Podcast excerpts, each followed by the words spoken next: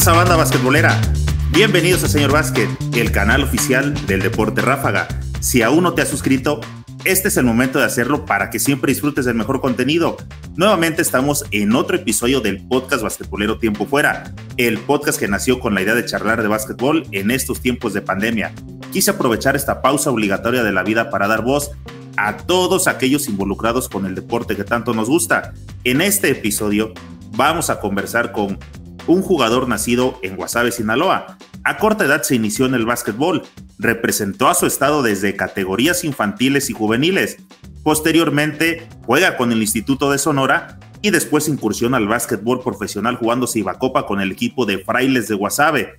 Decide alejarse del básquetbol como jugador para incursionar en su etapa de directivo y actualmente es el presidente de la liga profesional con mayor desarrollo de jugadores locales en México, la Liga Cibapac.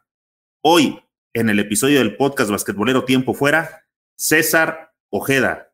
¿Qué onda, mi César? Este, oye, me costó un poco de trabajo poder localizarte, amigo. Este, tus oficinas o las oficinas de Cibapac, ¿dónde se encuentran? En, en Sinaloa, pero ¿en qué parte estás? ¿O dónde está como su, su matriz, la, la fuerte? Aquí estamos, en Guasave, Sinaloa. Aquí tienes tu casa y aquí está la sede de Cibapac, ¿no? Aquí estamos ya desde inicio aquí iniciamos en WhatsApp el proyecto y pues hemos ido poco a poco. Oye, César, fíjate que últimamente yo creo que te has dado cuenta de todo el cochinero que ya sabes que existe en el básquetbol mexicano.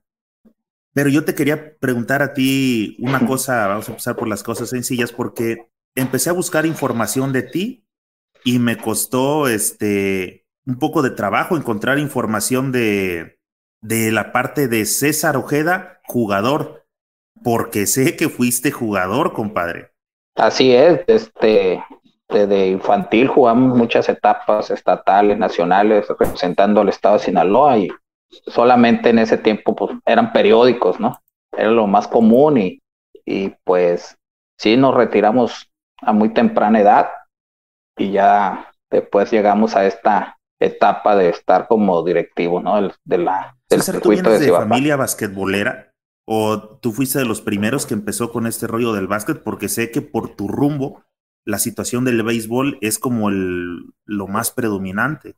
Sí, de hecho, fue de los que siempre jugó básquet, eh, fue árbitro profesional, de hecho, en, en, en Cibacopa en los 80, y siempre fue un seguimiento. Crecimos atrás de las canchas del Seguro Social y, y desde ahí empezamos a estar jugando todos los días, mañana, tarde, noche y... Tu papá fue árbitro entonces de Cibacopa, pero no jugó básquetbol profesional, ¿eh? O sea, su amor por el básquet, pero le llegó por el lado del arbitraje. Así es, fue amateur, igual campeonatos estatales, nacionales, pero no jugó profesional, ¿no? ¿No te trató de inculcar a ti esta situación para que tú heredaras el camino del silbato? No, solamente arbitré de, de joven, anotaba, era anotador, y empecé a involucrarme de, jugador, árbitro, anotador, y pues hoy como directivo he creído varias etapas, ¿no? Entonces, pero nunca me inculcó, yo solamente siempre me, apasionó ver el básquetbol y hasta la, hasta la fecha estamos muy convencidos de lo que estamos haciendo. Oye, las recordadas de jefa también se deben de vivir de diferente manera, ¿no? Como árbitro es una, es porque te puede gritar, te grita el, todo el, público completo de los dos equipos, es una. Otra que solamente te, te la recuerde este, el equipo contrario. Y como directivo, ¿quién? ¿Toda la afición o ahí quién va?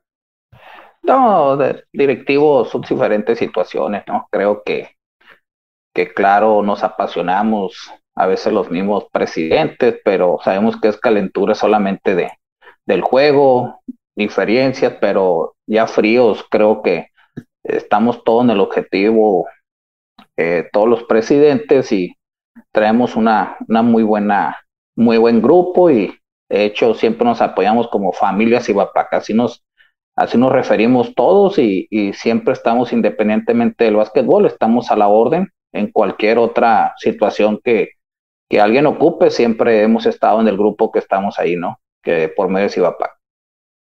César, cuando, cuando eras este, o, tu etapa de jugador, supe por ahí que, que, fuiste alguno de los bases que en su momento fueron reconocidos, empezando por tu localidad. Sí, sí, sí, siempre fui coreback, siempre sobresalimos, pero siempre nos esforzamos por ser de lo mejor. Y pues eso nos dio muchas recompensas, tener la oportunidad de jugar demasiados nacionales y una muy buena generación me tocó y, y pues creo que todo, todo esfuerzo tiene su recompensa. ¿no?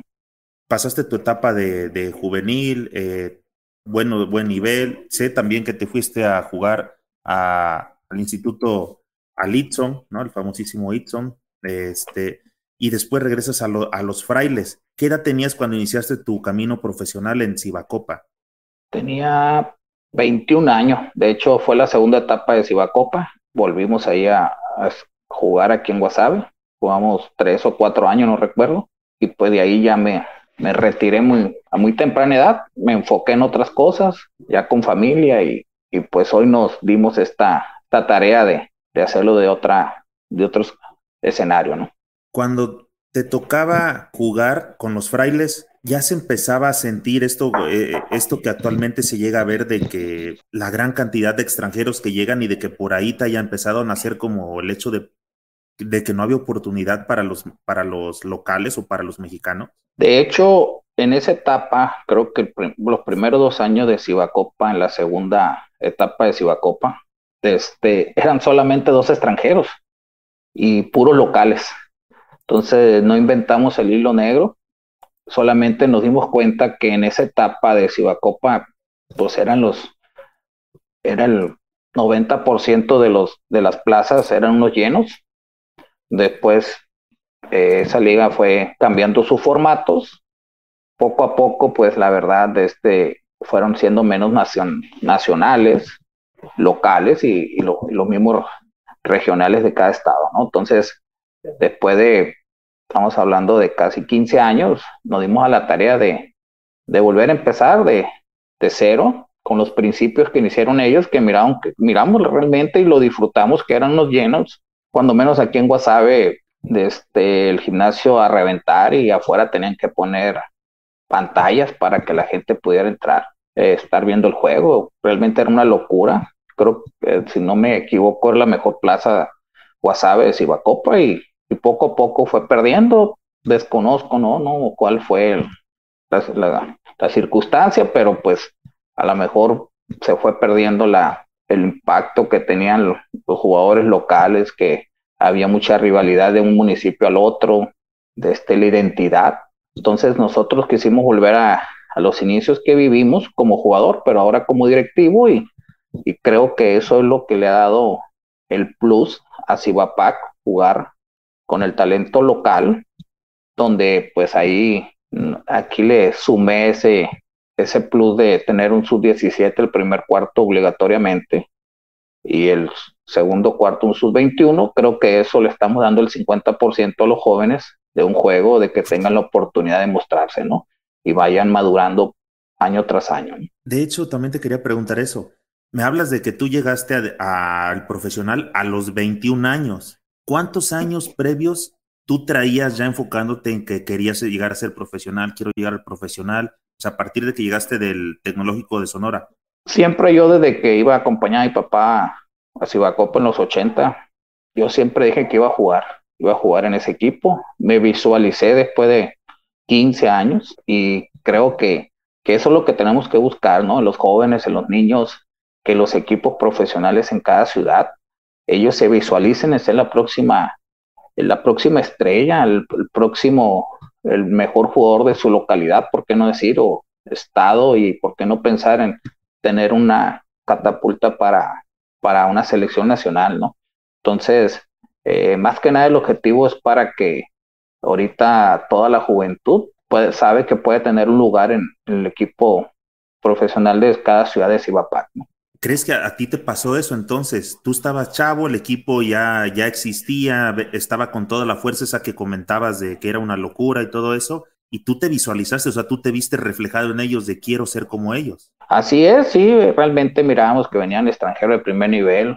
En ese tiempo, pues ven, jugaban puro selección nacional acá en, en Guasave y realmente la gente era tan apasionada que si el equipo iba a una ciudad, lo seguían la misma gente de la ciudad. Entonces, el equipo, la gente sentía que el equipo era suyo, se, identificaba y, y, creo que nosotros un poco a poco hemos logrado eso.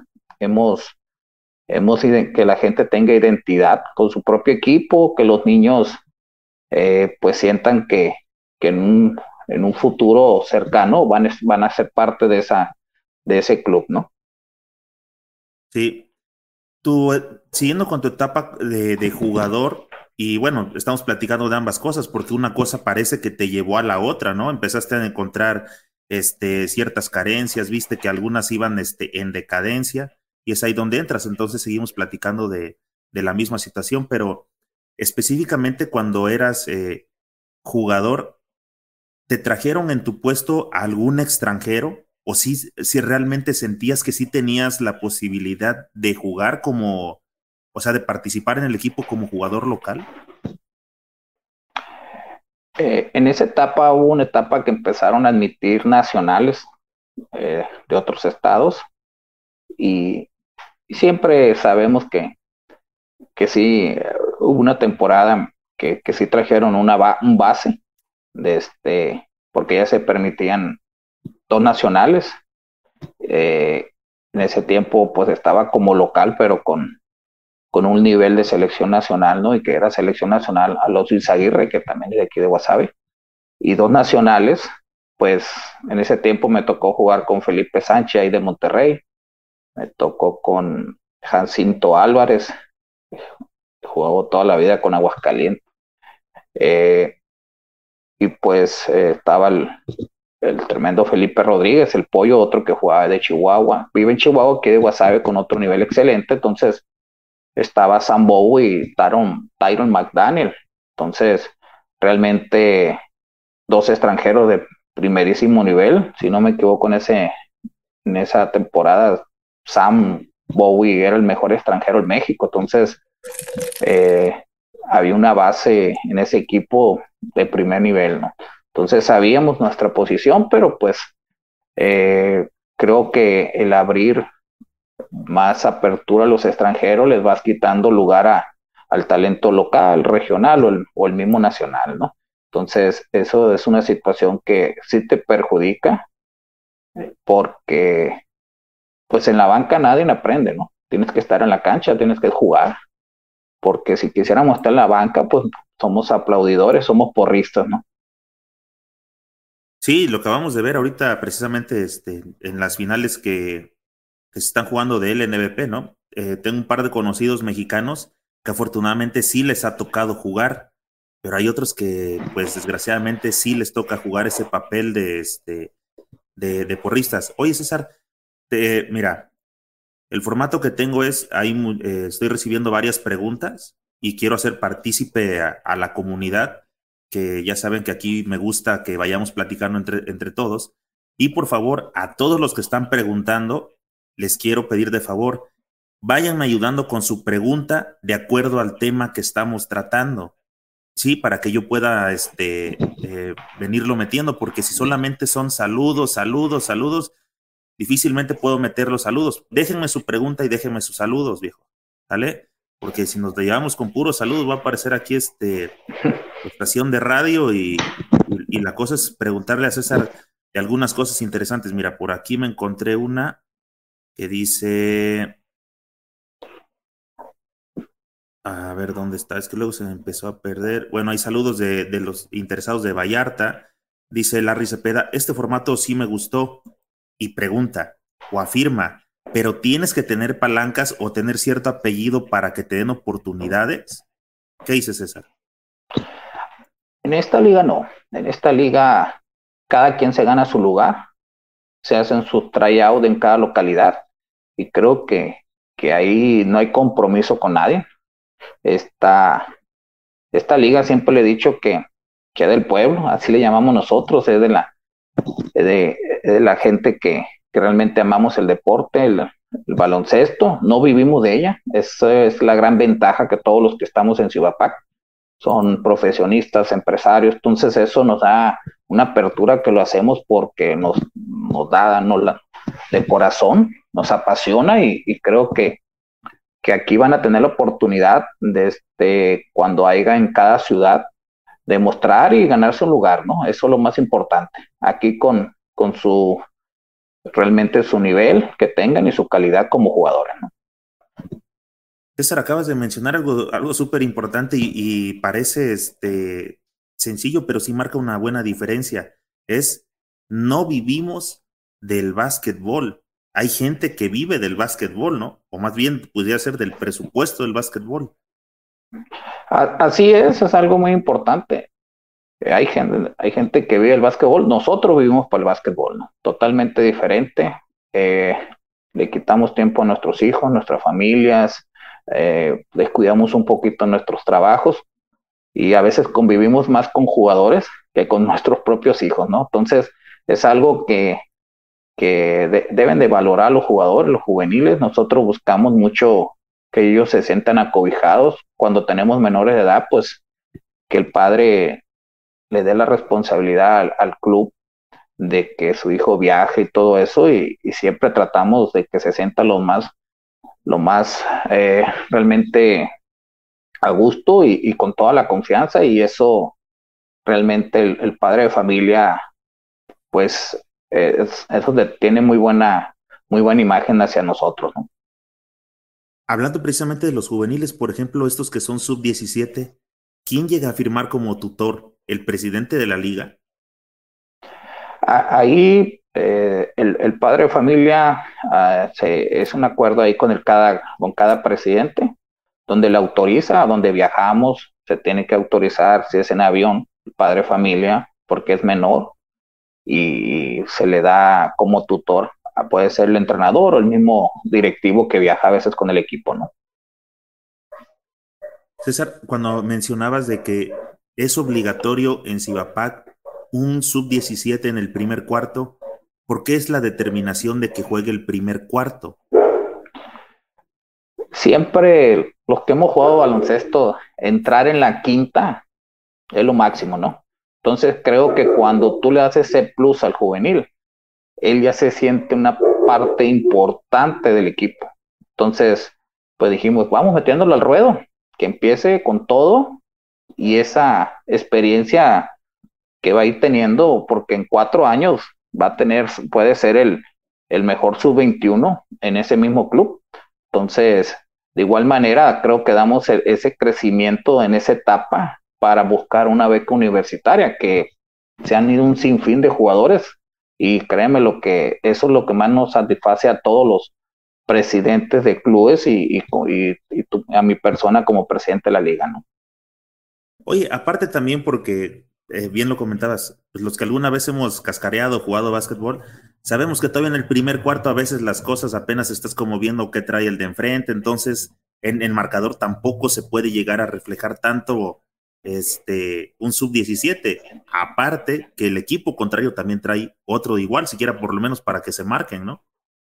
Así es, no hay ventaja, tienen las mismas, las mismas, eh, los mismos jugadores, los extranjeros y el sub-17 están a la par y, sabemos que, el primer cuarto es el nerviosismo, entonces poco a poco se va a metiendo el juego, ¿no? Pero hay jugadores sub-17 que terminan jugando el segundo cuarto y al final hasta el juego por su nivel que han crecido y eso, eso lo ha hecho poco a poco sin darse cuenta el jugador cuando juega realmente el sub-17 con los de su categoría.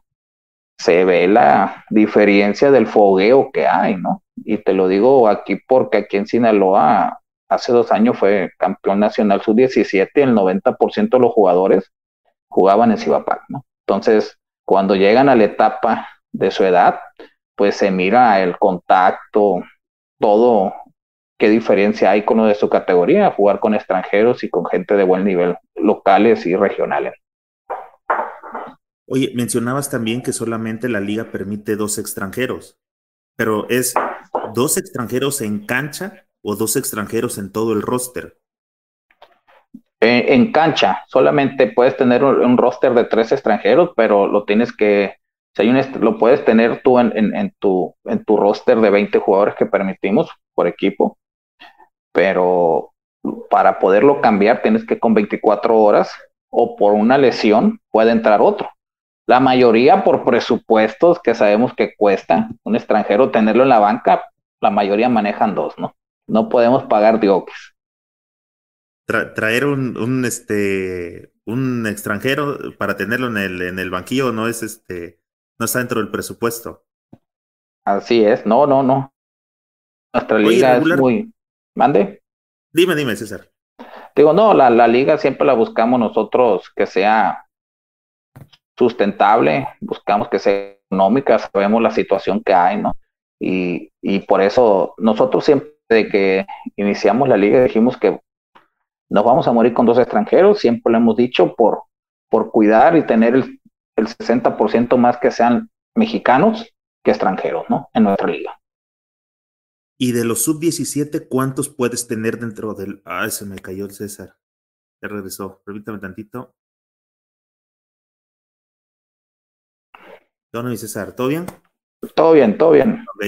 Este, viejo, dentro de los sub-17, ¿cuántos sub-17 puedes tener en el equipo?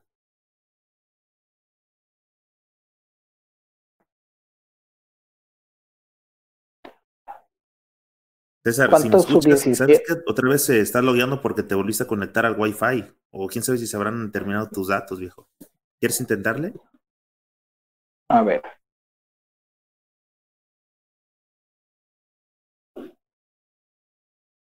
Sí, se...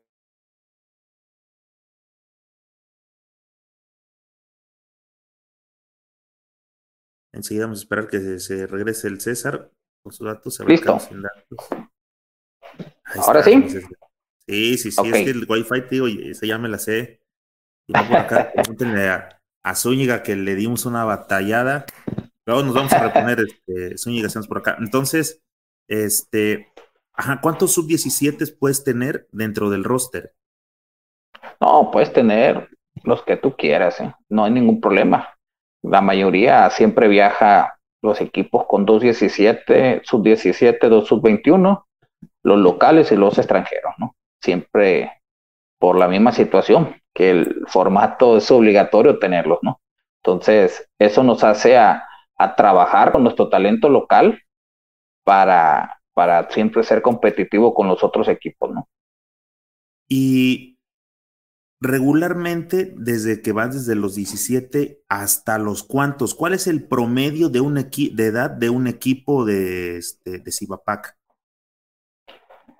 Eh, pues hay, es un promedio de 17 a 36, 37 años. Hay jugadores todavía con muy buen nivel. De hecho, algunos juegan otras otras ligas profesional también y, y, pues eso, eso nos marca que, que vengan también jugadores de este por extranjeros. Vienen jugadores ha estado Marco Ramos acá en la liga que, que vienen y dejan escuela a los mismos jóvenes y, y otros jugadores de, del estado que, que por la verdad de este han visto Cibapac como una opción y eso nos, nos llama, llama, mucho la atención, ¿no? Por más por los jóvenes que, que vean que están jugando con una selección nacional, pues claro que no todos los días lo vemos, ¿no? Oye, eh, tocando ese tema, ¿qué nombres conocidos han pisado este Cibapac? para que nos podamos dar una idea de qué tipo de gente es la que llega a ir al, torneo. Pues ha jugado, como te lo decía, Marco Ramos, ha estado Raúl, Raúl Delgado, ha estado Idris Alvarado, también selección nacional, de este, ha estado el Cachuy, ha estado de este, también ha estado Alexis Cervantes, que juega el NBP también, ha estado Arturo Farrera, el Chapas, ha estado el Chino López, ha estado, ¿qué más jugadores? El, el Chupa Ramírez, gente que tiene experiencia de este, el otro muchacho este de Tijuana juega muy bien también. ¿Y de los extranjeros? No, pues extranjero, nosotros somos un semillero para Liga Nacional, fíjate que de aquí de Cibapac los contratan, han sido revelaciones. El año pasado se llevaron a John Taylor con Torreón, que fue el campeón canastero ahí. de este eh, Jeff Early, eh, han estado eh, pues muchos extranjeros que han estado en la Liga Estatal de Chihuahua se han venido a Cibapac. este, la verdad, están llegando muchos extranjeros jóvenes con un gran nivel que las otras ligas se le están yendo los ojos, ¿no? En traérselos, nos traemos económicos, los traemos muy económicos porque para ellos es un trampolín Cibapac para que los conozcan en México y, y la verdad, ahorita hacen fila el extranjero para venir a jugar ¿eh? para acá Cibapac. Oye, estás haciendo como la liga de fútbol mexicana, ¿no? Que se va a traer este ecuatorianos y por allá los compran varas y después los venden este ya bien caros, ya que los conocen, ¿no? El problema es que no los vendemos nosotros. Nomás les invertimos. Oye, pero te acabo de dar una idea de negocio entonces. Lo, lo vamos a hacer una agencia. una, agencia. Oye, estoy leyendo las preguntas gracias a toda la banda que se está este, reportando. Eh, pero estoy encontrando una pregunta como más o menos o comentarios eh, similares, este, César. Mira, hace rato te acuerdas que la que te, te pasé decía, hablaba de palancas, ¿no? Que dice que tienes que tener palancas y bla, bla. Bueno, desde la plataforma de YouTube viene otra similar. Esto me da a entender que en México, pues todos entendemos o todos hemos tenido alguna experiencia de que desgraciadamente así funcionan las cosas, por lo que estoy viendo. Mira, déjame te comparto la pregunta y se la comentas por favor a desde nuestro canal de YouTube dice Rafael Ciordia, ¿cuál es el proceso de selección de jugadores jóvenes para sus equipos? Pregunto porque es muy común que por palancas ingreses, ingresen sin siquiera tener un nivel aceptable. Ok, bueno, primero que nada, nuestro formato eh, tiene que haber un equipo en su ciudad, ¿no? No puede venir un jugador, por ejemplo, o por obligación, es que el sub-17, el sub-21 sean de su ciudad natal, de donde es el club, para empezar. Entonces, eh, no va a venir de otro municipio a quitarle un lugar al talento local. No hay, empieza a trabajar, hace el, hace el talento, hace el jugador, foguéalo. Y para que te vayan llegando otro, hay que hacer un semillero desde sus 14, sus 15, sus 16, ir fogueando a esos muchachos y viéndolos para cuando les toque su etapa estar de sus 17 en Cibapac, lleguen con el mejor nivel, ¿no? Entonces, aquí no es porque puedan venir de cualquier parte de la República e ir a ganar un lugar. Tiene que haber una plaza en esa ciudad para ganarse y tener oportunidad de jugar como juvenil, ¿no? Ok, bueno, vamos a seguir las preguntas porque voy encontrando ahora. Espérame, déjame por aquí. Dice Manuel Ortiz, ¿qué puede hacer por los niños triquis? Manuel, yo te quiero decir que para empezar, yo le, he hecho, le, hice la invitación en un par de ocasiones a su coach y las dos veces me bateó, pero de honrón. Entonces, pues para empezar, amigo, si no viene a platicar, yo difícilmente o aquí César, este, podemos hacer algo por él, ¿no? empezamos por el diálogo y pues desde ahí, este, ya nos quedamos fuera, no tenemos nada, o por lo menos no podemos saber nada de lo que pasa con ellos, sus orígenes y todo eso. Entonces, pues te la debo, este hermano, dice por acá Ángel Mora, ¿qué planes hay de crecimiento para los estados como Baja California? Saludos de Mexicali. Pues ahora en, en Baja, de hecho, hace poquito, ahorita en la tarde, una reunión con el presidente municipal ahí de, de Ensenada, de este, donde va el apoyo total, remodelación al gimnasio de ahí, que eso es lo que buscamos, ¿no? De los gobiernos que apoyen las instalaciones, que es para todos. Eh, pues ahí en Baja California, pues ya está un equipo de Rosarito, está eh, Tecate. En Rosarito son las olas negras de Rosarito, en Tecate las águilas de Tecate, en Mexicali esta otra plaza ahí, de este, nueva.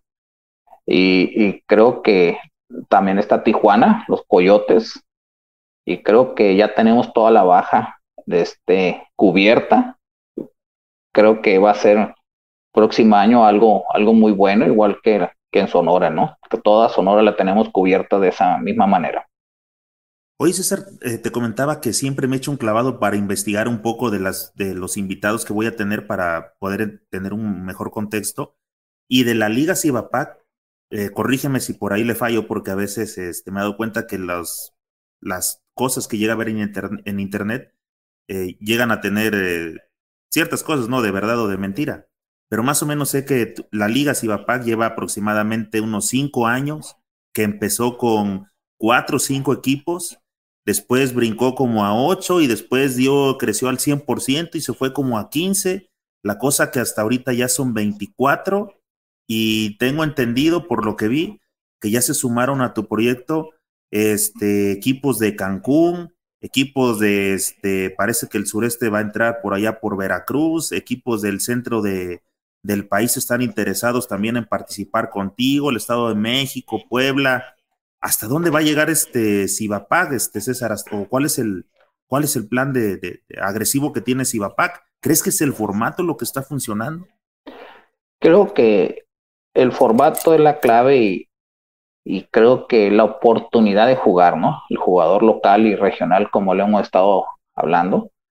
Sí, fíjate, ya acá en el sureste ya está ahí Cancún, de este, está Jalapa, ya están listos, de este, ya tenemos pláticas ahí con gente de Yucatán, de Tabasco, y de ahí de Playa del Carmen, de este, sí, del centro del país, pues también, ya hay pláticas con equipo, con gente ahí de Guadalajara, de ahí de Vallarta, Manzanillo, entonces, eh, la verdad va, va creciendo, creemos que, que podemos ir creciendo por zonas, por regiones, eh, cada región, no, no subimos presupuestos ni más costos, lo hacemos por regiones y voltear a, a que volteen más que nada los patrocinadores, ¿no? Nosotros buscamos siempre un patrocinador para ayudar a la liga y los clubes.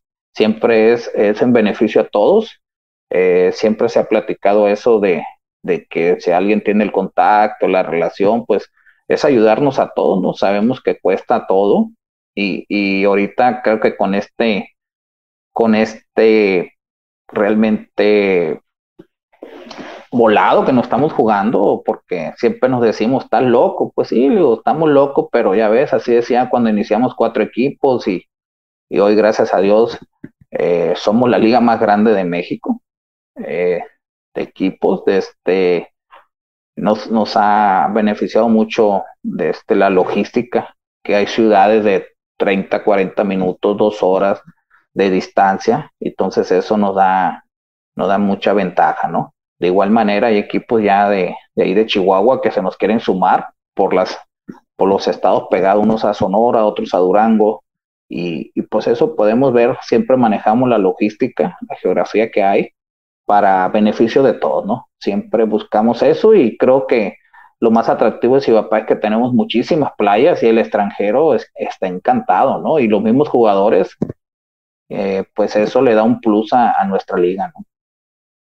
¿Cada cuándo son los juegos de Cibapac de la liga? Nosotros en eh, nuestra temporada siempre hemos iniciado a, eh, de septiembre a diciembre, finales, ahí es a, a finales, a mediados de septiembre iniciamos, más tardar a finales y terminamos al 12, 15 de diciembre no más. Ya sabemos que esos días son familiares, son intocables y siempre nos ha funcionado así, ¿no? Ya teníamos cinco temporadas, esta temporada no pudimos por la situación de la pandemia, pero como te lo decías, vamos a tener una burbuja el día 12 en Cabo San Lucas, desde del 12 al 16 de, de este mes de noviembre y eh, pues creo que que la gente quiere jugar básquetbol, va a ser a, va a ser algo pues realmente pues llamativo. Hemos tenido muchísimas llamadas de jugadores que acaban de terminar sus servicios ahí en Liga Nacional y queriendo seguir a jugar con nosotros. Van a estar muchos jugadores que estuvieron en el NBP. Eh, entonces eso nos da pues realmente pues un buen sabor de boca que, que ese tipo de jugadores de buen nivel estén en nuestro circuito, ¿no? Ahorita que tocabas ese, ese asunto, se sabe que en algún tiempo, o no sé si todavía la temporada pasada, a los jugadores que salían de liga y se iban a otra liga, incluso pues, se los prohibían o los vetaban. Los jugadores que dijiste ahorita que, por ejemplo, van de liga y tienen intereses en ir a, a Este, ¿Qué pasa? ¿Las relaciones están buenas? ¿No hay ningún problema? ¿Qué, sucede?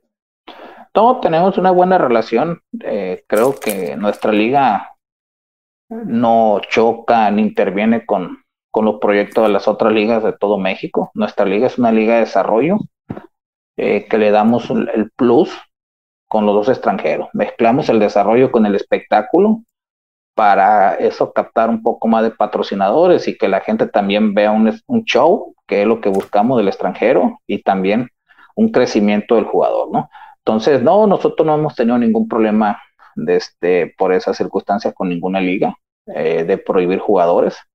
Eh, creo que, que estamos en, siempre en diálogo y, y, eso, pues no debemos dividir el básquetbol de por sí. Estamos ya ves, estamos ahorita ya quitaron el castigo, pero estábamos, estábamos un poquito mal a nivel internacional y, y pues creo que las nuevas generaciones son las que más perjudicadas salen y, y pues ahorita que van a tener la oportunidad de jugar, pues qué bueno, ¿no? Hay que darle.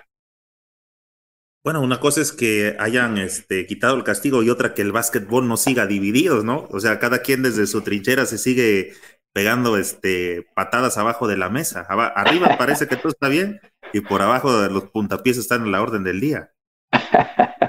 Eso sí, eso sí, ¿no? Pero pues no hay que arrastrar a terceros que son los jóvenes, ¿no? y pero no le saquen, mi César, hay que platicar de este. Vamos a platicando todo. Oye, ya que hablamos, por ejemplo, de ese tema de, de básquetbol, este, dividido, en este caso no, pero eh, ya que tienes un formato exitoso que, pues a lo que veo, está creciendo este, de, forma exponencial, no tienes por ahí, este, no, no existe el temor o no sé, que de pronto algún envidioso o algo así te pueda salir competencia con un formato similar y vuelvan a, a dividir este tipo de desarrollo único en lugar de que se metan o de que sumen a tu forma, a tu, a tu grupo? De hecho, ya lo hay, ya lo hay.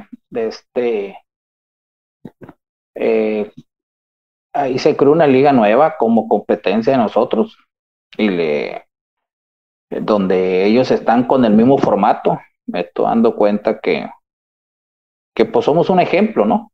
Somos un ejemplo para ellos, ya que pues podremos ser copiados, pero nunca igualados. Eh, y eso pues la verdad sí se mira mal. Creo que, que deben de hacer con sus ideales, su ideología. Y, y pues lo único que muestran es que no tienen la capacidad para crear algo nuevo, como nosotros lo hicimos nuevo, donde mucha gente se enojaba que, que quitáramos el Sub 17, que esto. Entonces, siempre peleamos en contra de eso, por no quitar la oportunidad al juvenil. Y sabemos ahorita los que estamos, somos un grupo muy fuerte, estamos muy visualizados en, en, nuestro, nuestro proyecto como Cibapac. Creo que teníamos que sacudir un poquito el, el, el, árbol para que se cayeran las manzanas podridas. Entonces, eh, sabemos que todo pasa por algo y a lo contrario, eh, miramos un muy buen ambiente, sabemos que, que vamos a crecer, eh, la gente está sumándose, nosotros ya, gracias a Dios, tenemos ya nuestra marca, nuestra imagen, que realmente nos ganó realmente lo que hemos crecido en tan poco tiempo. La verdad, no nos, nos realmente nos sorprendió, pero, pero es lo que estamos haciendo, ¿no? Cada día siendo mejores, capacitándonos mejores y, y que los mismos clubes sean más profesionales. La misma situación de las plazas ahorita que ya no están con nosotros es la situación también de cancha. La cancha están llegando extranjeros y jugadores nacionales de muy buen nivel y la mayoría quiere jugar en duela o de perder un gimnasio cerrado. Esas plazas que teníamos, la verdad, eran la mayoría de piso y eso lastima mucho al jugador. Entonces, eh, nosotros tenemos un poco de, este, de, agradecimiento que fueron iniciadores algunas plazas de este proyecto y si ellos en su momento se fueron, se fueron solos. Entonces, nosotros no estamos comprometidos, eh, le agradecemos en su momento y, y pues nosotros seguir trabajando como siempre lo hemos hecho, ¿no? O sea, de las personas que me estás platicando que ya existen con un formato este, igual, iba a decir similar, pero me acabas de decir que es este, igual, fueron ex equipos que pertenecieron contigo y, arrancaron y se fueron como novia despechada. Así es, la verdad, este siempre hay, ¿no? Diferencias, intereses. Eh, mucha gente piensa que, que es un negociazo esto. Siempre los clubes saben lo que cuestan. Hay clubes que saben lo que, que la liga siempre ha estado desde este, eh, al borde de, de cualquier situación que ocupe un club. Se lo pueden decir los mismos clubes que hemos, hemos estado ahí para ayudarlos a terminar su temporada. Eh, entonces, pues eso nosotros tenemos que cuidar nuestra, nuestra liga, ¿no? Y no es nomás para su servidor, sino la liga somos todo, el circuito somos todo y, y como yo se lo he dicho a los presidentes, esto de todos y si todos nos cuidamos y todos trabajamos y todos tenemos valores, que eso pues ya nos dimos cuenta que, que no todo el mundo lo tiene, pues eh, vamos a crecer, ¿no? Vamos a crecer, eh, creo que estamos los que tenemos que estar, creo que en su momento se van a ir sumando gente que también puede estar con nosotros y, y pues eh, vamos a, a, seguir trabajando como lo hemos hecho. ¿no? Tocaste un tema importante, César, cuando te referiste a este, pues, los equipos saben de los costos y todo eso.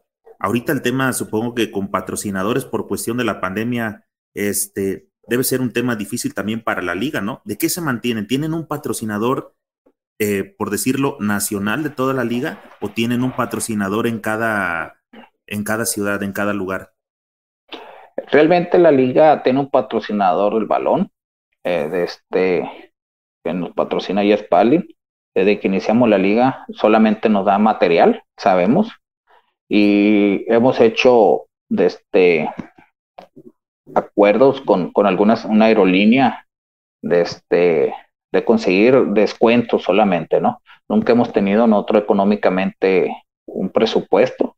Los equipos buscan sus patrocinios locales, eh, nosotros no nos metemos en nada de eso, pero sí la idea es tener un patrocinador global para tener un porcentaje para la liga, tener, trabajar todo el año, de, este, de igual manera ver cómo podemos ayudar a los clubes en algunos costos, pueden ser uniformes, pueden ser arbitrajes, este, viajes, muchas cosas, ¿no? Que, queremos ayudar y, y, pues esa es la idea, ¿no? Que, que volteen a ver si va PAC, por eso estamos pegando ese salto hasta el otro lado del sureste para que también el centro del país, que es donde más se manejan las empresas, volteen a ver que aquí estamos y, y pues queremos de este pues el apoyo que es lo que buscamos para todas las ciudades y los clubes que son de Cibapac, ¿no? Yo me estoy imaginando, sería muy interesante, ¿no? Que comentabas que, por ejemplo, está interesado eh, Veracruz, eh, Yucatán, Campeche, este, bueno, Quintana Roo con los de Cancún, ¿cómo se llaman? Las iguanas, creo, leí, ¿verdad? Las iguanas de Cancún, así es. Iguanas de Cancún. Bueno, me estoy imaginando, por ejemplo, en esa zona, más la zona del, del centro, Puebla, este, la Ciudad de México, Morelos, y después que pudieran jugar los o sea, ese es el formato que piensan seguir de que después jueguen los campeones de cada, de cada zona. Así es, esa es la idea. Ahorita, como un Final Four que juegan en colegial. Entonces, creo que, eso sería atractivo, ¿no? Ya teniendo un patrocinador, a lo mejor al campeón ya le podemos absorber de este, los, los costos de traslado o tal vez o la alimentación, hospedaje y, y buscar una plaza que, sea redituable para los costos de los equipos, ¿no? Y eso es lo que siempre buscamos, ganar, ganar todos, ¿no? Oye, ahorita que dijiste eh, plaza redituable, hasta ahorita por números, ¿cuáles son como las plazas más fuertes donde la gente sí está bien metida con su equipo de Cibapac?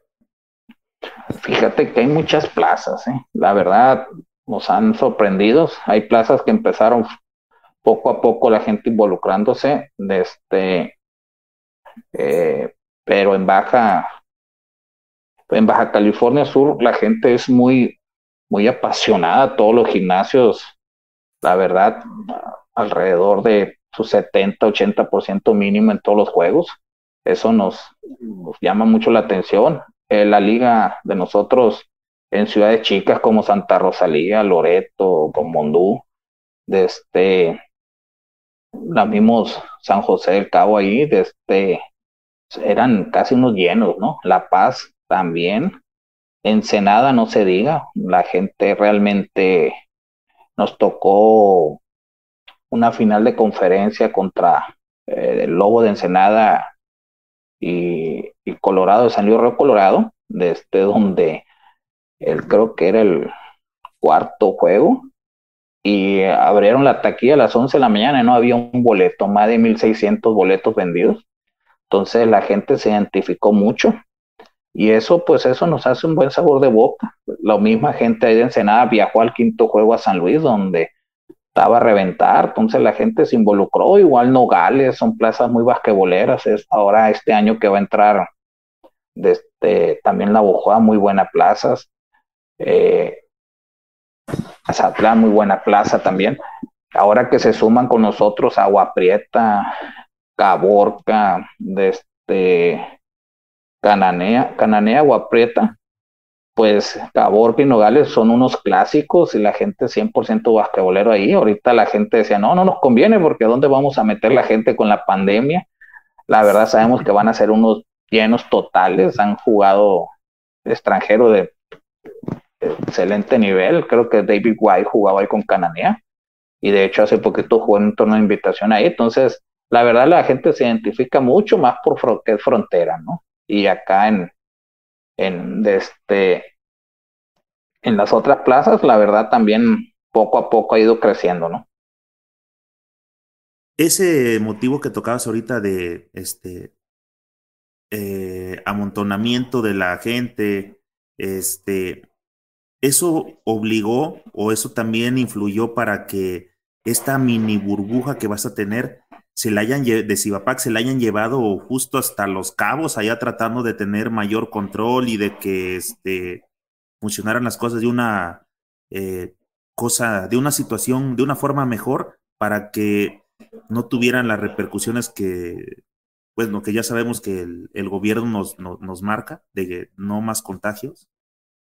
Así es, sabemos que se, se, se hicieron todos los las solicitudes, ¿no? De ante los ante el gobierno de Cabos ahí el, club de este Pelícanos el su presidente el señor Francisco de este se encargó de de tener todo al, al pie de la letra y, y pues hoy igual van llevamos un control de las personas que van a poder entrar un registro protección civil lo de salud todo ahí no entonces pues eso a gente, la verdad, este, le llamó mucho la atención, aparte que Cabo sabemos que es un puerto muy atractivo y, y pues ellos como también de este novatos, podríamos decir, invitados su primera temporada este año, Pelícanos.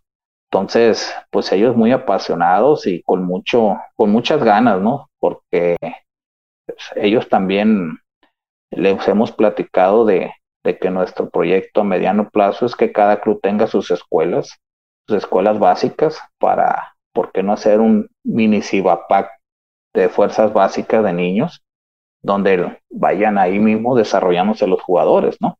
De hecho, eso lo hemos platicado con la gente de Jalapa y con Rafa y de este y, lo hemos lo hemos visto que puede ser un boom como un campeonato nacional que había, que se dejaron de existir las Olimpiadas. Entonces creo que, que, eso podría volver el, que todo el año estén jugando los niños juveniles diferentes, igual lo pueden manejar por zonas, ¿no?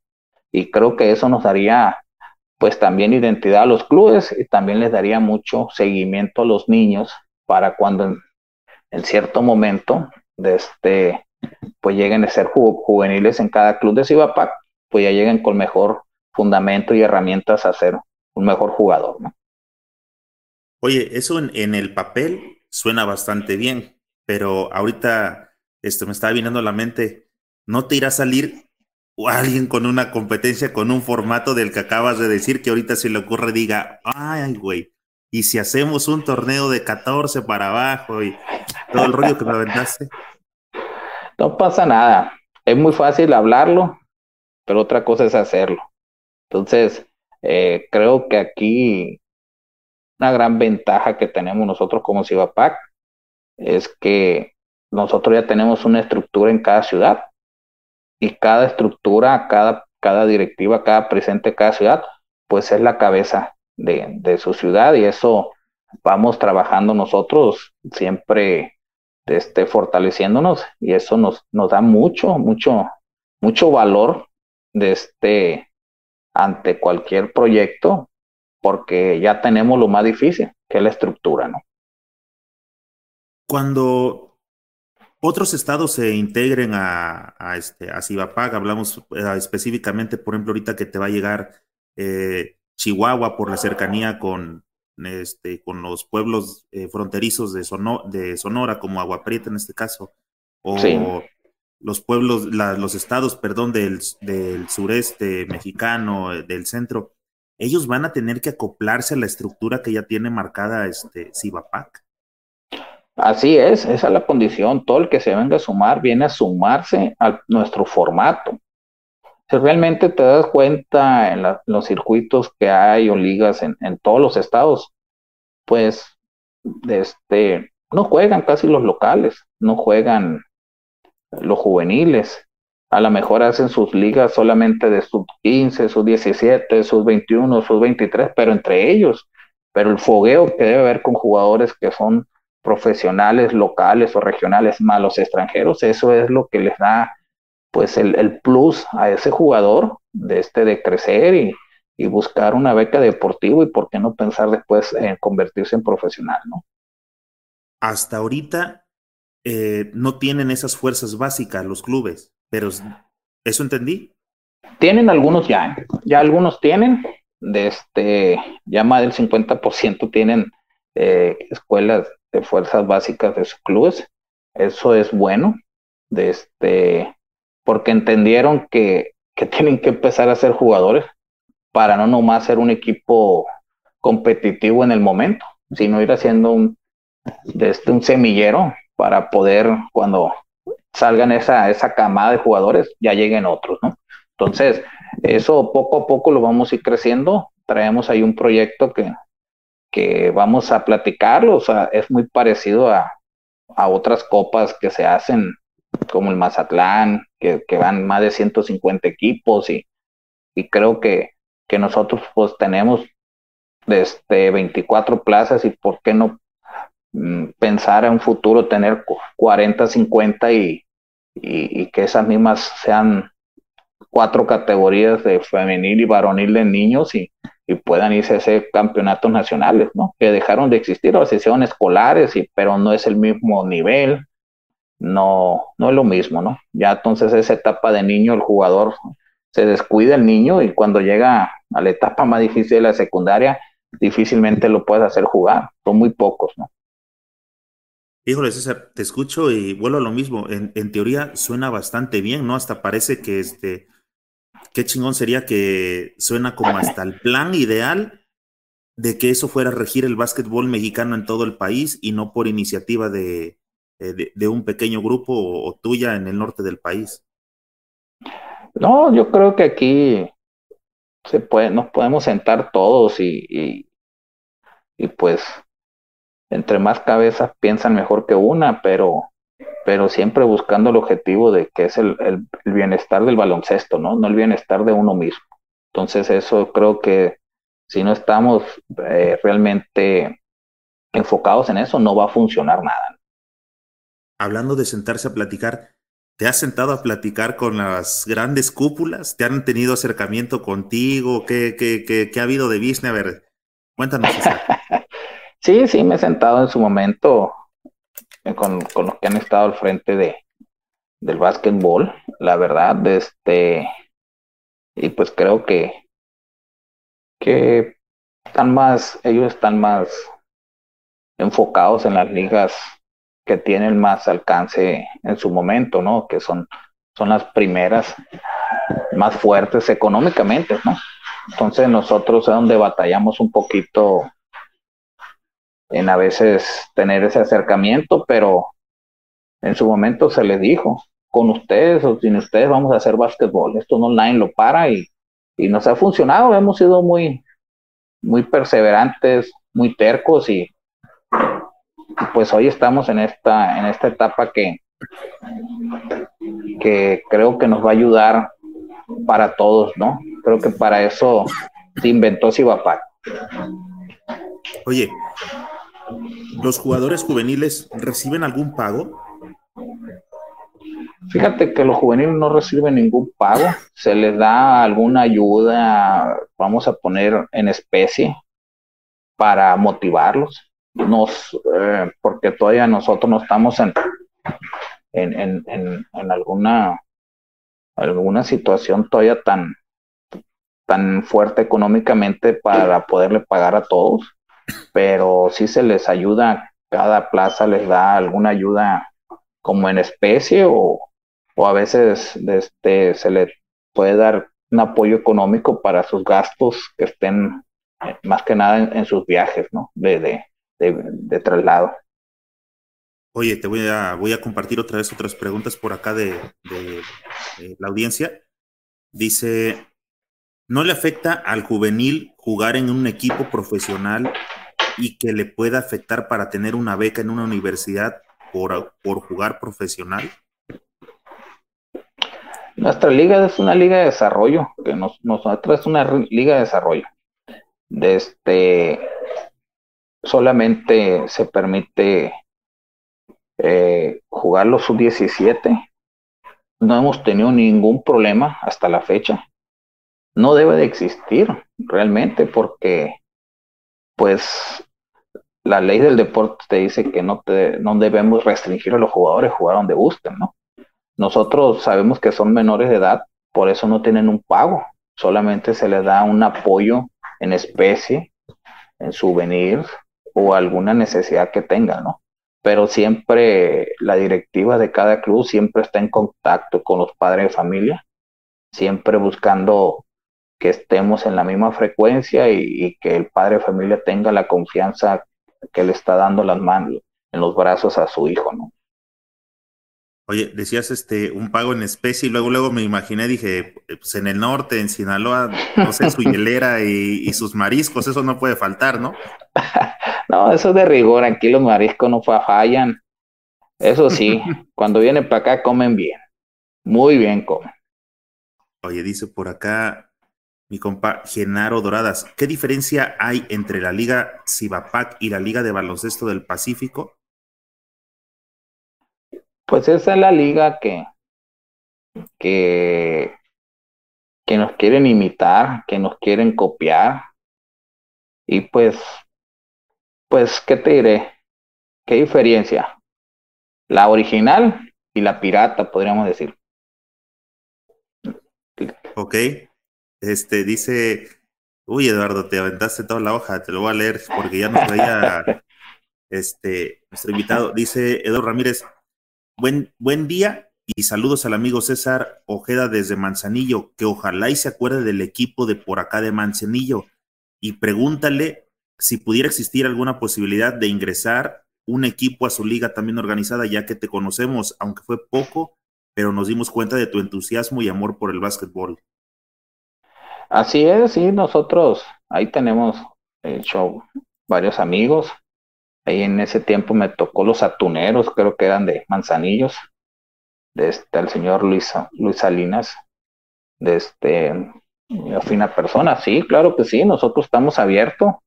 De ahora con la extensión de Nayarit, de este, pues, Jalisco y creo que ahí Vallarta y Manzanillo, pues quedaría una zona muy, muy buena y, y muy atractiva, ¿no?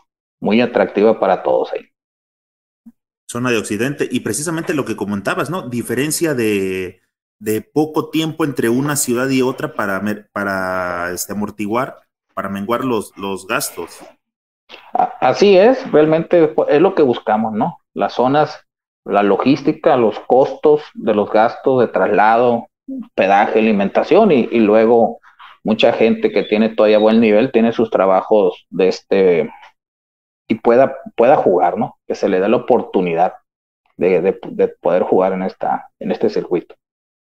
Dice por acá mi compa Alejandro Vázquez, ¿afecta que el juvenil juegue para la Liga AVE?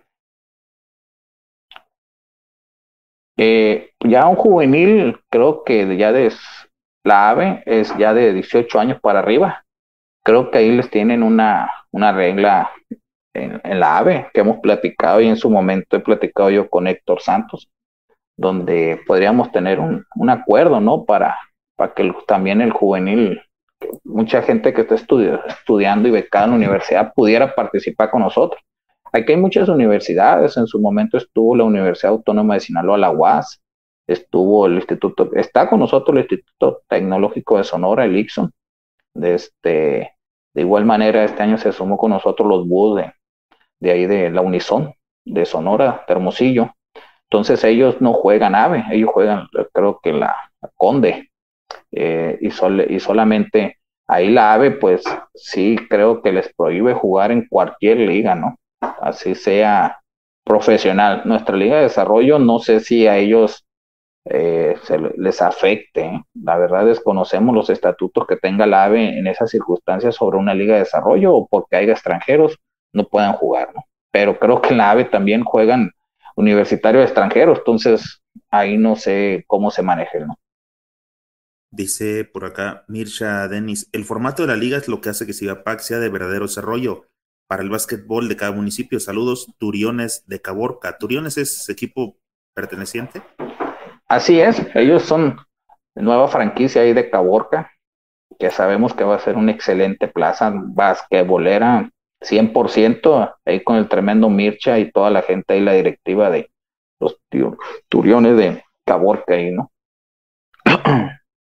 Oye, por cierto, he tenido por ahí un personaje de Ademeva que luego me anda escribiendo, defendiendo este, a ciertos personajes de, los que se van a pelear ahora el básquetbol este, nacional. Después te voy a pedir referencias sobre su trabajo que está este, haciendo por ahí por Ademeva. A ver qué, qué me pueden decir, a ver si, en realidad son tan buenos como el que come más pinole, a ver qué, qué, tan, qué tan fuerte tose.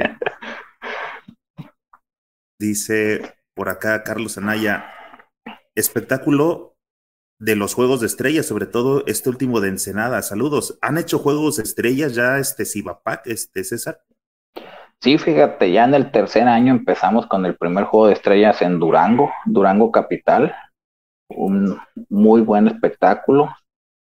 Después nos fuimos a La Paz.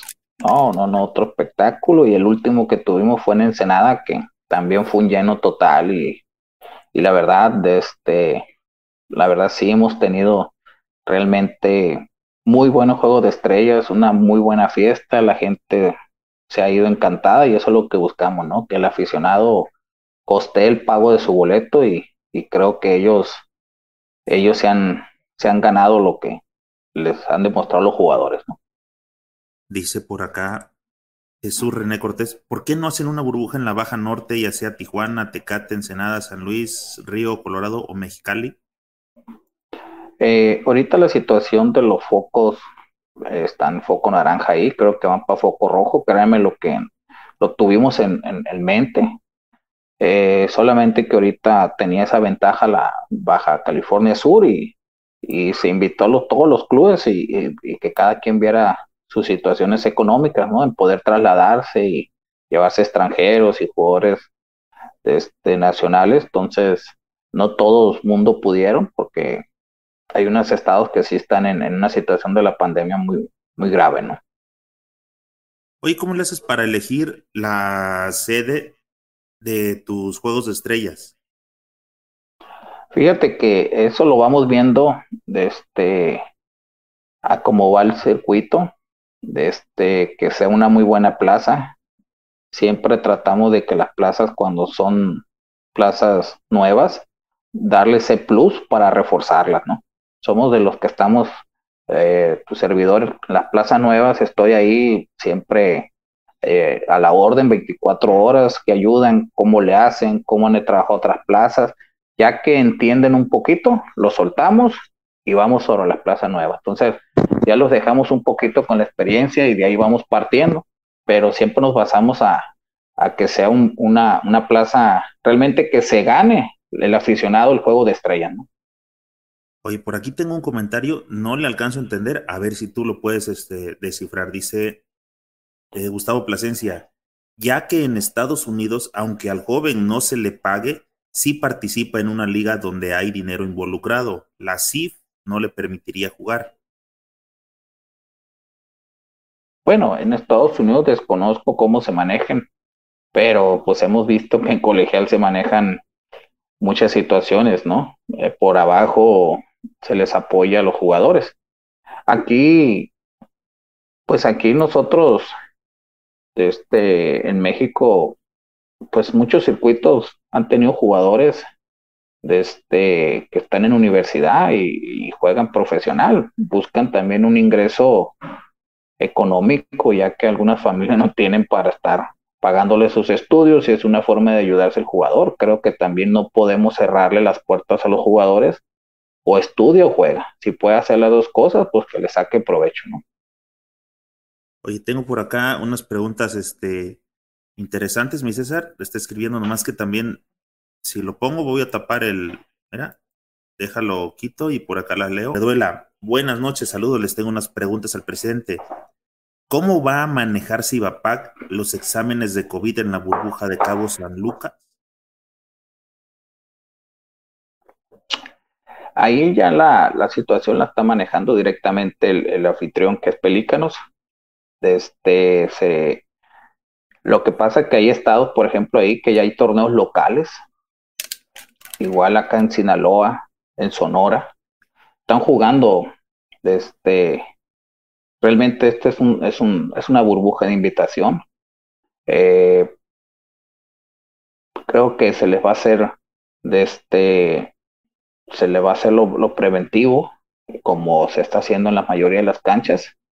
Eh, a lo mejor Sobreduela no entiende que nosotros no tenemos la capacidad como el NBP y, y nosotros lo estamos haciendo más que nada por hacer baloncesto. Y, y creo que que los jugadores que están yendo, pues eh, ya lo están viendo ellos, este, igual los menores, los padres de familia le están autorizando, ¿no? Eh, hablando de, ese torneo que habrá, César, este, platícanos de él. ¿Inicia cuándo? Del, el, inicia el día este jueves de esta semana, el día 12, eh, concluyendo el lunes 16, que es el puente del 20 de noviembre que se recorre para el lunes.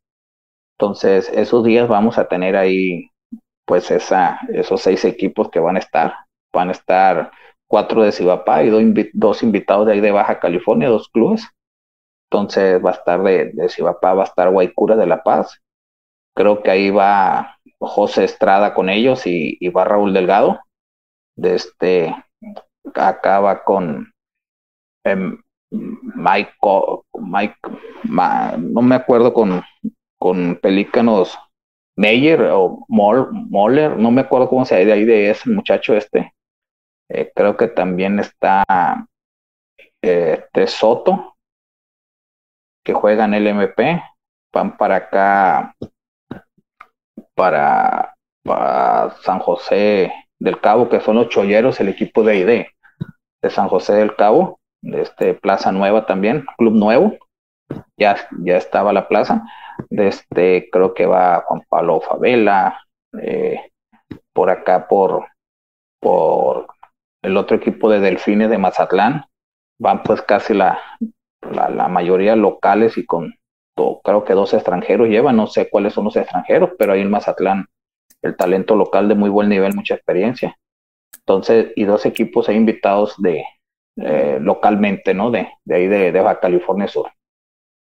Oye, dentro de cuando anduve buscando ahí en internet, este, me encontré con un video, creo que era de los, no me acuerdo, no recuerdo, pero un equipo de Baja California, donde decía que, creo que ese video era antes de la pandemia, y ese, en ese video decía que un equipo de los que iban a participar en tu liga se iba a aventar sin extranjeros, con puro mexicano, así casi casi tipo las chivas. Pues esa es la idea que trae exactamente, así le decimos al equipo de los mexicanos, de Coyotes de Tijuana. Esa es la idea que trae.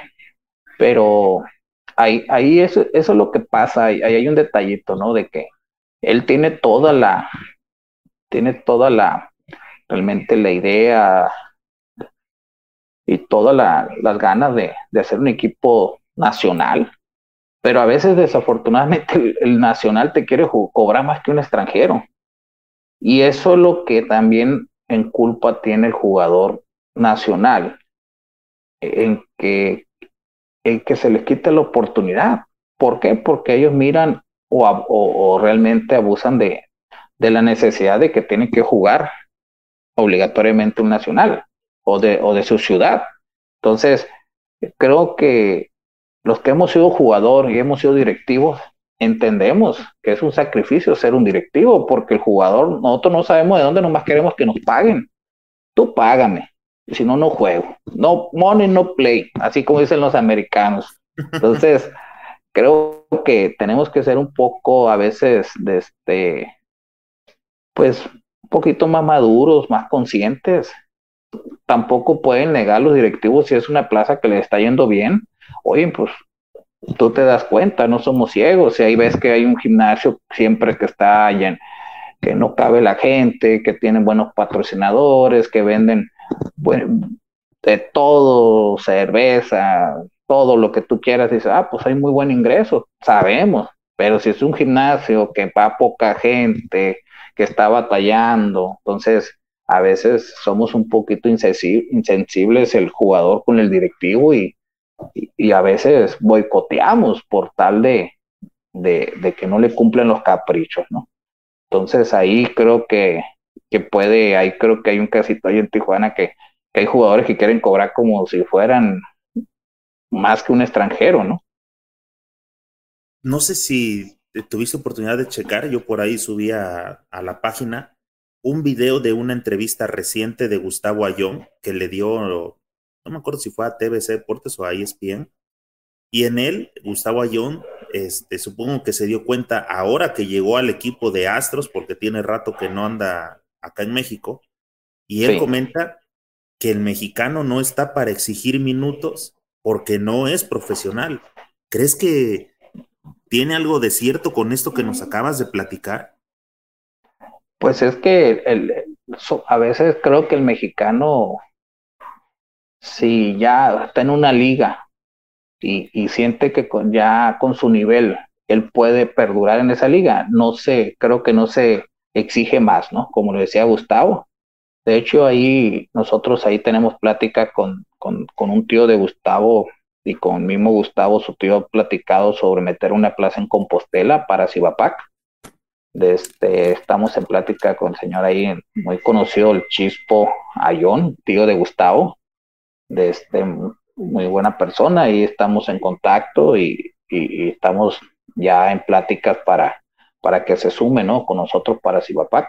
Pero pero pues ahí tiene un poco de razón Gustavo, no, no, no lo miro mal, mire su, creo que compartiste tu, entrevista y, y en, en, cierta manera sí tienen, sí tiene razón.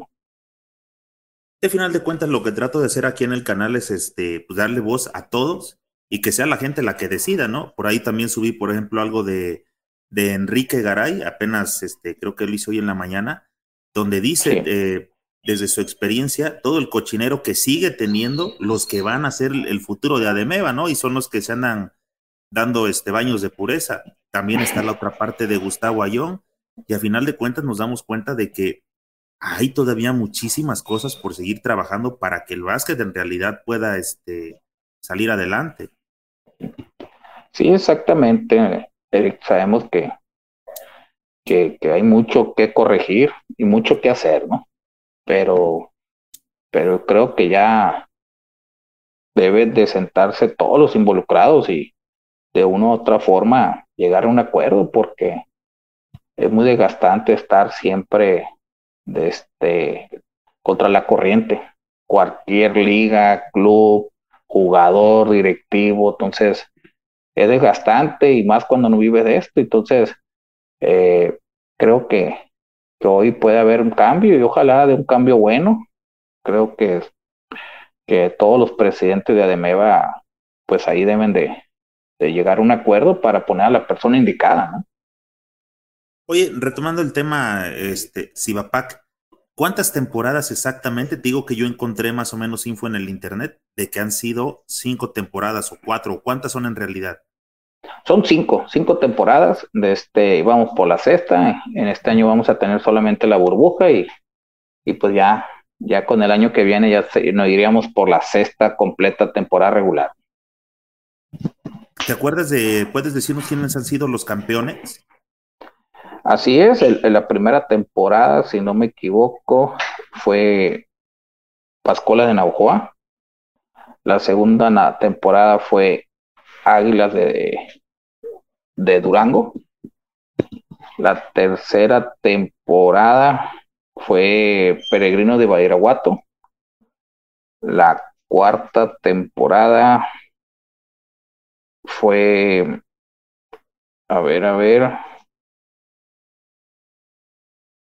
Ya te pasa uno porque te vas a meter en problemas. Me voy a meter en un problemón porque Santiago, perdón, el segundo año fue, el primer año fue Pascola, el segundo año fue, fue Lince de Santiago Papasquiaro, que es una plaza extraordinaria acá en, en Santiago, ahí con tremendo Yonsi. El tercer año fue Peregrinos, el cuarto fue Águilas de Durango y el quinto fue San, los Colorados, San Luis Río Colorado. Exactamente así es. Sí, ahí eh, mande. Y de pura casualidad, así como llega a suceder, digo, por pura casualidad en otras ligas, en Cibapac, el presidente de, de Cibapac también es presidente de algún otro equipo.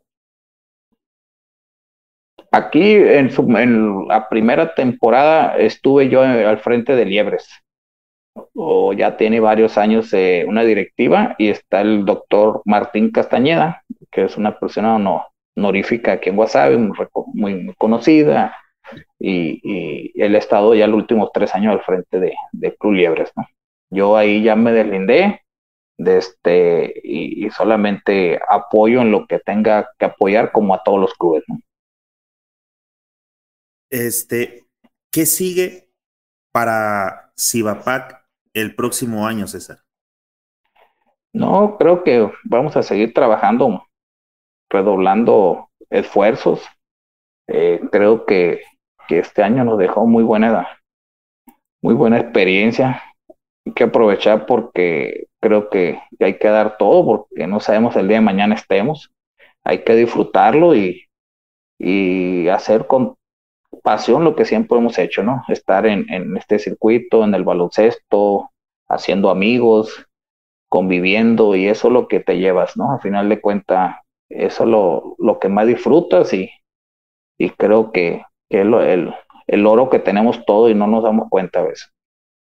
Oye, César, hablando de hacer amigos, ¿crees que el directivo, el eh, mexicano o el coach mexicano o el jugador mexicano sabe aceptar una crítica cuando se le hace ya sea por estos medios? Eh, es, difícil, ¿no? Creo que es difícil porque los ponemos ante toda la gente, ¿no? Y, a veces, pues cada cabeza es un mundo, ¿no? A lo mejor eh, nosotros le damos nuestro punto de vista, pero cada persona tiene su punto de vista, entonces eh, también es, es, es de ser muy maduro y muy inteligente saber escuchar, ¿no? de este, como, como te lo digo, siempre, pues, es una virtud saber escuchar y, y creo que eso no todos lo tienen y, y no todos lo entienden. ¿no? ¿Crees que el profesional mexicano es una opción? Eh, ser profesional en baloncesto mexicano. Sí. Mm, pues no lo miro como opción, solamente ser jugador de baloncesto es sacarle provecho a tener sus estudios de este realmente que te salgan a beneficio de tu deporte, lo saquen gratuito en una universidad.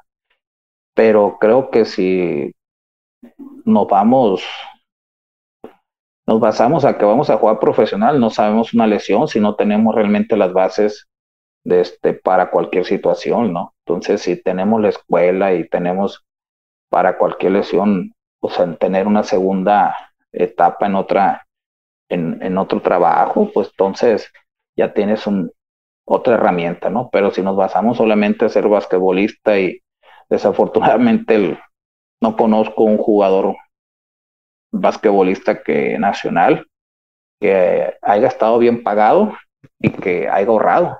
Así como lo como lo agarran lo gastan entonces este no tenemos esa esa cultura y creemos que vamos a ser eternos toda la vida y cuando nos damos cuenta pues ya no tenemos nada. Entonces eso es, es algo que, que no nos preparan a nosotros como basquetbolistas en México ¿no? César, se me estaba pasando. Para toda la gente, la verdad hemos tenido muy buena audiencia, tanto de la plataforma de YouTube como aquí a través del Facebook.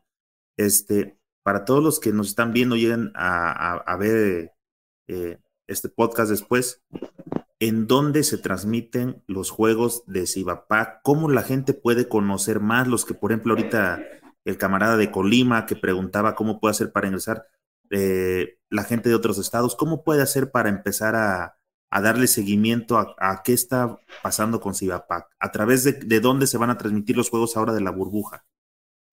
Vamos a estar ahí por, por Cibapac.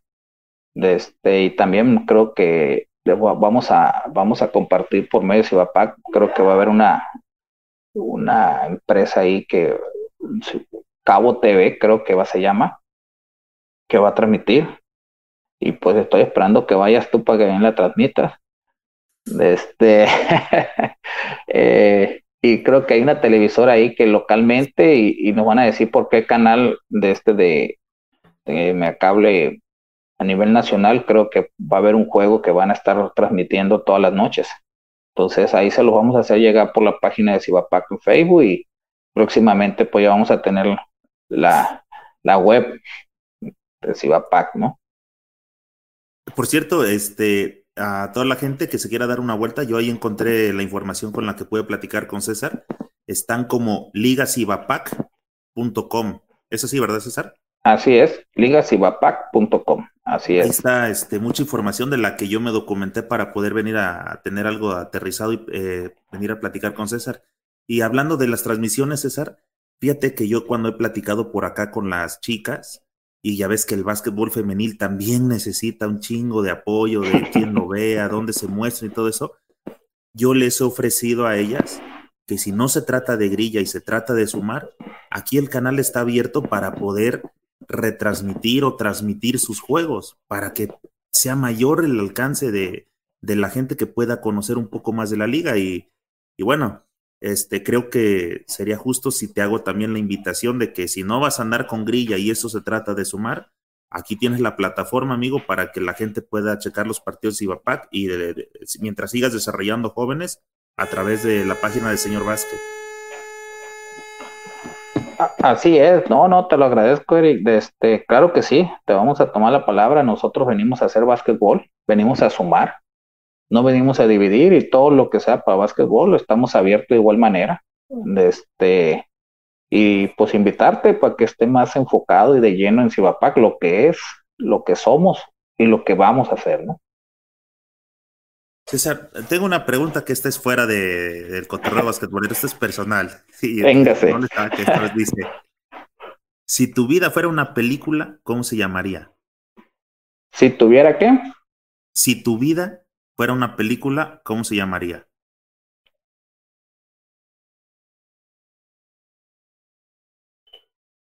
La locura. Oye, hay otra que se me ha, eh, se me ha ido. Por allá también en, la, en, en, el norte, ¿han escuchado de un término que suena más por acá, por el centro del país, que le llamamos las merces? Eh, sí, aquí hay más merce por cariadas de voleibol que ojalá hubieran de básquet, ¿no? Pero casi no se dan aquí. Eh, allá, allá con ustedes sí, la verdad. Aquí más que nada esas, esas merces se llaman careadas, pero es de voleibol lo que se da aquí. Careadas, ¿y en qué lugar son como los que más se conocen donde las hacen? Puras en los ranchos, en, hay mucho, muchas apuestas ahí. Sí, pero algún lugar famoso, por ejemplo, pues por acá Michoacán y así, allá en dónde, en qué, en qué No, aquí en, aquí mismo, aquí en Guasave, aquí en Nabolato, Culiacán, se van donde haya, donde haya, se traen los jugadores, de hecho juegan selección nacional, pues aquí los campeones mundiales de voleibol de playa son de aquí de Guasave. Y no, no, es un espectáculo, la verdad. Sí, el este y lo peor caso que, que en esa liga de voleibol en México, ¿no? De este, pues Sinaloa de Ferdía trae siete, ocho selección nacional y no tiene equipo. Creo que no más femenino. O sea, no solamente en el básquet estamos atorados.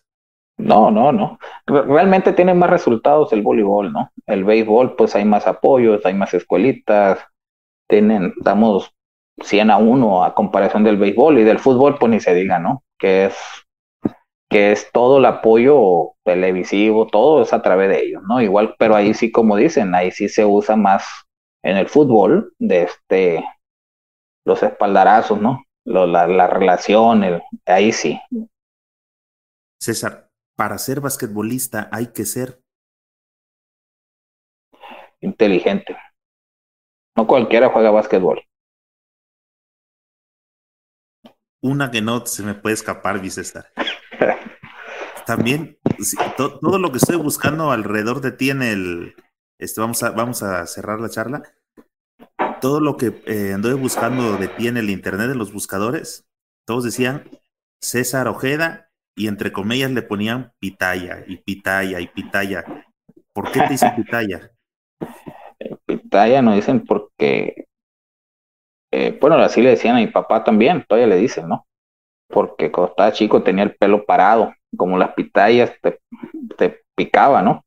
Entonces, y a mí porque jugando me enojaba y me ponía rojo, entonces aquí muy similar, aquí las pitayas son rojas, entonces así nos quedó y, y pues así nos ubican en el, el ámbito basquetbolero y realmente aquí en, en Guasave, ¿no? Aquí en Guasave, en la localidad, todos nos conocen como los pitayas. O sea, eh, lo heredaste, no es algo tuyo. No es algo mío, lo heredé de mi papá, y, pero siempre, como siempre me ha puesto rojo, pues de ahí se agarró la gente a darme carrilla, ¿no? Oye, tengo algunas preguntas por aquí que quiero compartir este, antes de, de irnos. Dice por acá Alberto Enríquez. Buenas noches. La próxima temporada 2021, ¿en qué fecha está programada? Saludos, abrazos y bendiciones de Ensenada. Eh, tenemos empezado a, finales de septiembre más tardar iniciar para agarrar septiembre, octubre, noviembre y, la mitad de diciembre, ¿no? Esos tres meses, tres meses y medio, es lo que siempre dura nuestra temporada. Tres meses y medio la temporada de, de Cibapac. Así es. 100 días, siempre ponemos 100 días, ese es el número que nos basamos, más o menos. Ah, ok. A partir de la fecha que decidan iniciar, más o menos es el aproximado de este de 100 días. De 100 días por los presupuestos, sacamos los presupuestos de sueldos, todo. A eso me baso. Dice por acá Jesús René Cortés y va por ahí la pregunta, dice el próximo año, ¿le aumentarán jornadas a la temporada normal por lo que se perdió este año? Eh, es difícil que podamos subir más, más jornadas, ya que nosotros nos basamos un presupuesto, más jornadas nos da más, más tiempo. Posiblemente tengamos los mismos juegos en rol regular y en playoff podamos, en igual de ganar, eh, hay temporadas que hemos tenido a, jugar o a ganar 2 de 3 o podemos tener ahora a ganar 3 de 5, ¿no? Entonces, realmente cuando ya empiezan los playoffs, cuando la gente se mete más de lleno. César, este, pues voy a estar, tratar de estar al pendiente a ver qué pasa con la burbuja, a ver si este, podemos transmitir algo a través de la página eh, para que la gente vaya conociendo más de, de tu liga. Y nomás te reitero, tienes acá el espacio abierto, amigo, siempre y cuando no empiecen de grilleros, porque el espacio se lo vamos a, este, a, a quitar. ¿Te parece? Vamos a apoyar a Cibapac. Claro que sí, no, te agradezco y nosotros no somos grilleros, nosotros construimos y hacemos básquetbol solamente. Oye, dice por aquí Abraham Rosales en las, las preguntas que me están llegando que se me hacen interesantes. Saludos, César. ¿La próxima temporada podrían agregar Plaza de México Americano? E, es difícil, es difícil porque volvemos a lo mismo. Este, porque le quitamos un lugar al nacional, ¿no? Entonces tendríamos tres extranjeros. no estamos de este, menospreciando, a, pero el México americano o es extranjero, entra como extranjero o no puede jugar, ¿no? Y, y, creo, bueno, coincido con eso, creo que después van a empezar a salir de, no, es que este, la, la misma de siempre, es que él, su abuelita así era, ¿no? Y este... no, voy a, voy a los registros civiles que todos conocemos y todos nos hacemos mexicanos, ¿no? Exacto. Sí, ahí creo que es una buena limitante, ¿no? A pesar de que no dudo que sí hay algunos chavos que de verdad merezcan entrar, pero pues, bueno, eh, César, Muchas gracias, viejo, por haber este, venido a conversar acá con nosotros. La verdad que fue bien difícil este, localizarte. Ya vi que por ahí tu gente sí te pone varios candados, pero pues bueno, mira, este, tuvimos una buena charla y te dejo por aquí el micrófono y la pantalla, amigo, para que te espías de toda la audiencia que tuvimos, que la verdad que fue bastante la que estuvo este, interesada en, en escuchar de, de esta liga eh, desarrollando talento nacional. Pues primero que nada agradecerle a toda la gente que nos estuvo siguiendo esta, esta transmisión y, y pues que estén atentos y VAPAC este, cada año va a tener cosas mejores, vamos a ir mejorando y dando la oportunidad a los talentos locales y regionales, ¿no? Como lo hemos hecho desde un inicio. Y pues agradecerle también a ti el espacio y, y vamos a estar aquí molestándonos para, para seguir trabajando en conjunto, que es lo que vamos a hacer el baloncesto aquí en México creo que ya debemos de, hacer a un lado todas estas diferencias y, sacar adelante esto, ¿no? Que es lo mejor que nos debe pasar a todos. Y así es. Y este, vamos a ver cómo le hacemos, ¿no? Por acá está la proteína, la mera chida, ¿dónde está? Acá atrás. Señor Vázquez, vamos a ver qué, qué hacemos para que tus, tus chavos de 17 y todos esos flaquillos entrones puedan empezar a embarnecer. Ahí los vamos a, los vamos a, a meter ahí a que prueben algo bueno para que sepan lo que es bueno. Estamos tomando ahí. La verdad la recomiendo. Y ya van a empezar. Ya, ya nos han pedido ahí, Eric. Ahí te vamos a contactar directamente en las plazas de Cibapac donde han estado interesados con la con tu proteína, ¿no? Del señor Vázquez. César, muchísimas gracias, amigo. Amigos, muchísimas gracias a todos los que nos acompañaron eh, el día de hoy. Eh, tratamos de traerles algo diferente. De hecho, es el primer personaje que traemos. Bueno, sí fue jugador profesional y todo el rollo, ¿no? Pero no precisamente hablamos o la plática no giró en torno a su a su trayectoria como jugador. Sí la tocamos, pero pues como él mismo lo mencionó, fue corta y realmente lo que nos motivó a, a invitarlo es el conocer este formato que para muchos es un formato desconocido. Este, a mí en lo personal, desde que empecé a escuchar de esta liga, sí me llamó la atención porque, pues bueno, ya vieron que es bastante interesante, ¿no? Saber que el jugador de tu localidad, de tu estado, está, está teniendo una oportunidad de poderse desarrollar. Eso se me hizo muy chingón y bueno, ya tuvimos la oportunidad para, de platicar. Gracias a todos por haber estado en este podcast. Aquí abajo donde aparece la cajita de comentarios, escríbeme tus comentarios y dime a quién te gustaría que le demos seguimiento. En YouTube, suscríbete al canal y actívale la campanita. Pícale esa mendiga campana porque es la que te avisa de los estrenos en iTunes, Evox, Spotify y en las demás plataformas de podcast. Síguenos para que puedas escuchar esas conversaciones mientras tienes un viaje o estás atorado en el tráfico. Asegúrate de darle me gusta y comparte con tus amigos para que cada vez seamos más los que integramos esta comunidad basquetbolera. Te recuerdo que este episodio fue patrocinado por el único suplemento creado especialmente para todos los amantes del básquetbol. Consíguelo en Amazon y en señorbasket.com. Nos vemos pronto en alguna cancha.